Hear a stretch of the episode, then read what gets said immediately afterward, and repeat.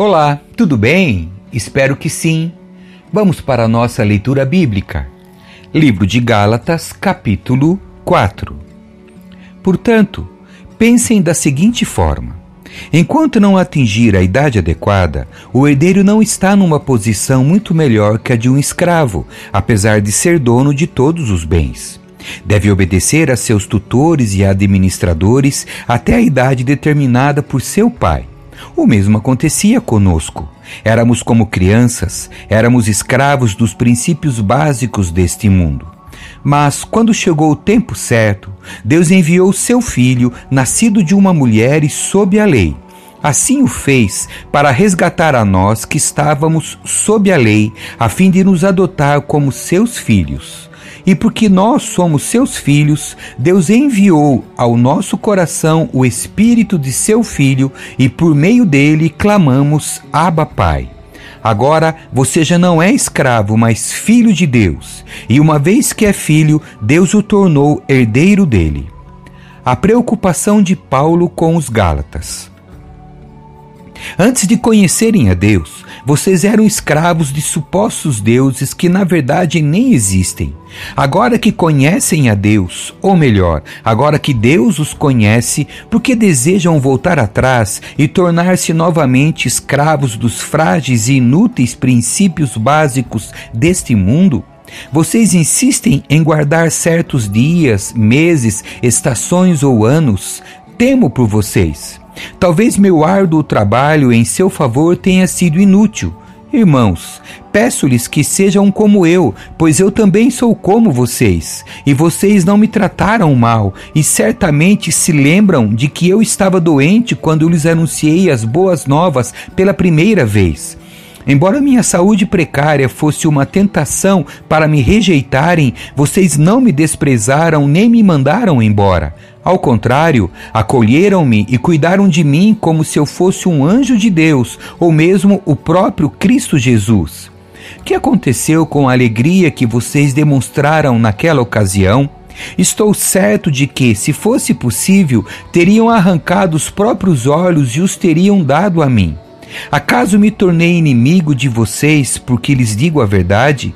Esses falsos mestres estão extremamente ansiosos para agradá-los, mas suas intenções não são boas. Querem afastá-los de mim para que dependam deles. Se alguém deseja agradá-los, muito bem, mas que o faça sempre e não só quando estou com vocês. Ó meus filhos queridos, sinto como se estivesse passando outra vez pelas dores de parto por sua causa, e elas continuarão até que Cristo seja plenamente desenvolvido em vocês.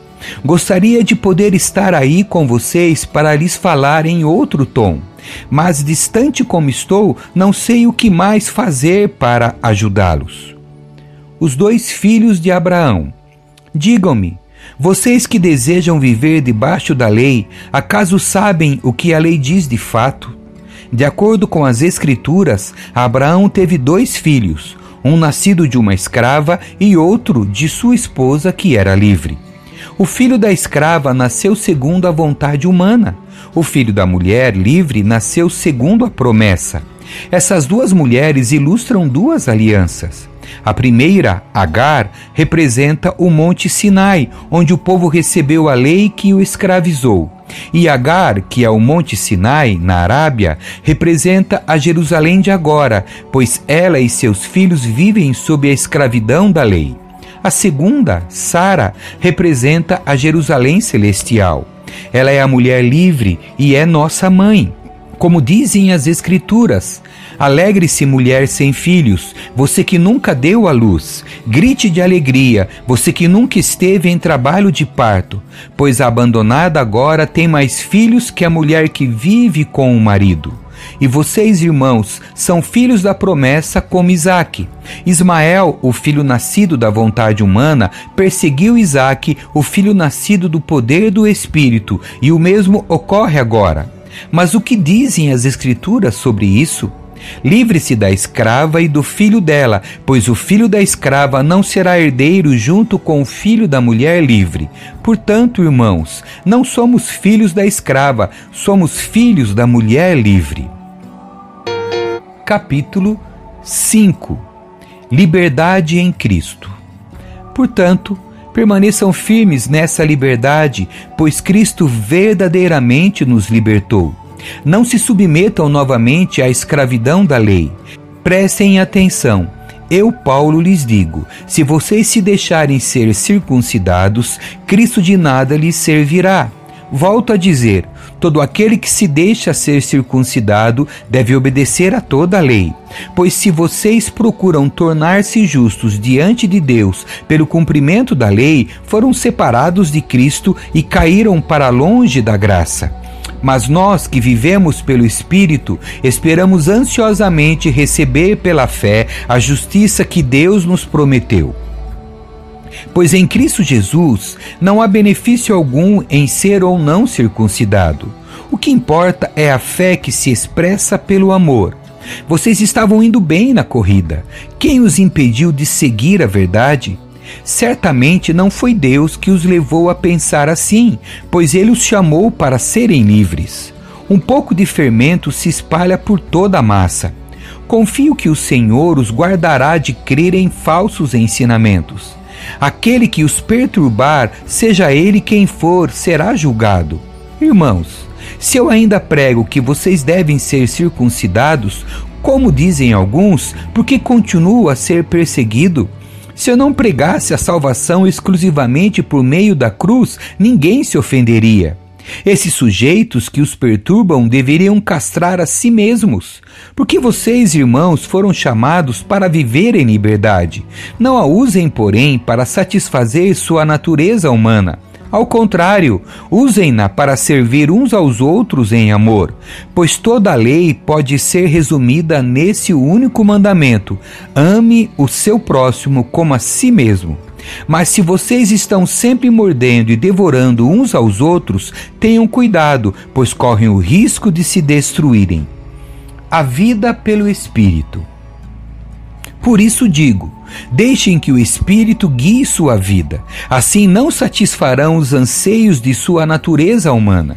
A natureza humana deseja fazer exatamente o oposto do que o espírito quer, e o espírito nos impele na direção contrária àquela desejada pela natureza humana.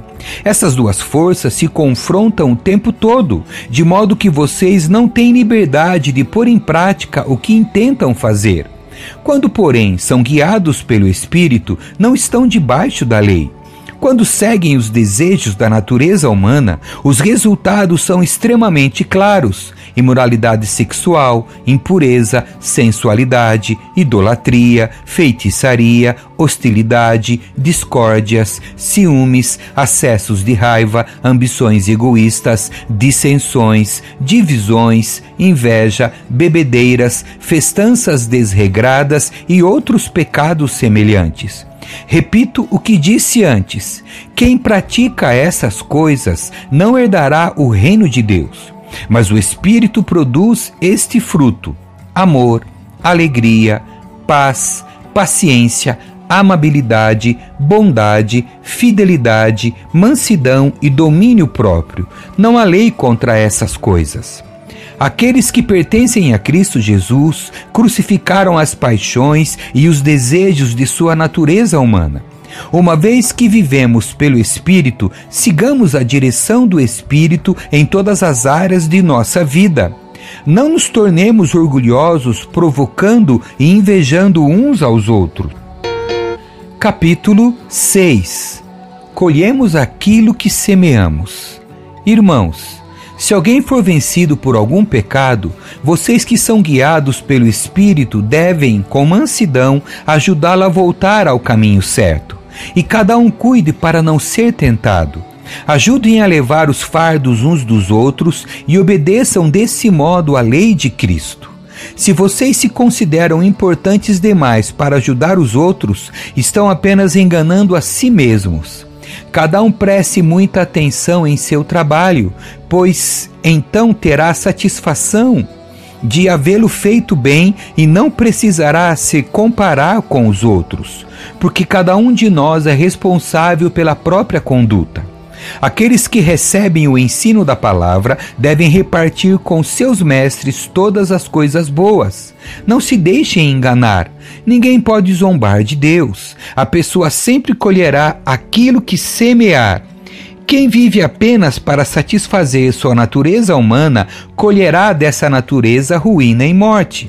Mas quem vive para agradar o Espírito colherá do Espírito a vida eterna. Portanto, não nos cansemos de fazer o bem. No momento certo, teremos uma colheita de bênçãos se não desistirmos. Por isso, sempre que tivermos oportunidade, façamos o bem a todos, especialmente aos da família da fé. Conselhos finais de Paulo.